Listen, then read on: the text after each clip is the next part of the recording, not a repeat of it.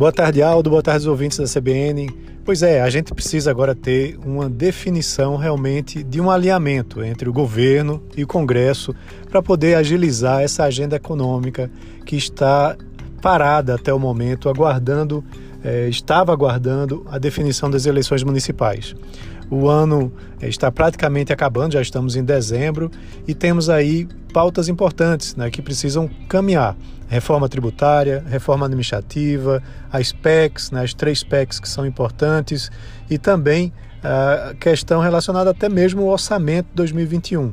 Né? Isso tudo está parado, a gente não tem uma definição e temos aí poucos dias para que o governo realmente é, alinhe seu discurso com a Câmara, com o Senado e possa fazer o encaminhamento dessas pautas. Até porque o ano que vem vai ser um ano muito difícil né, de recuperação fiscal, né, já que esse ano gastamos muito, né, além do que se planejava, e o ano 2021 vai precisar dessa reorganização para poder se respeitar o teto fiscal porque senão a gente vai ter uma situação econômica bem complicada, né, com a Selic que provavelmente vai se elevar né, e a confiança da, do Brasil em relação aos investidores internacionais pode se deteriorar drasticamente.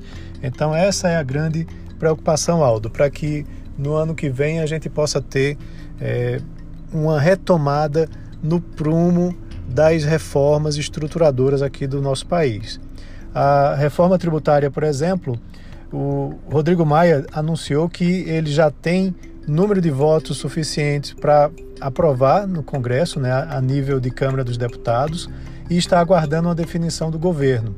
Já o governo tem dito que está aguardando é, essa questão da reeleição né, ou da eleição é, da Câmara e do Senado, porque essa reeleição está travando o encaminhamento das pautas importantes, né, das pautas que o governo diz serem importantes.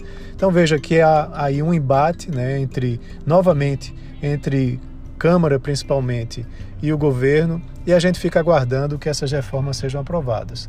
Né? Então vale a pressão né, para que é, ambas as partes possam se movimentar e a gente fica aguardando.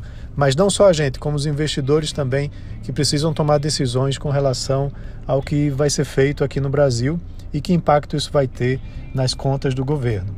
Então é isso, um abraço a todos e até amanhã.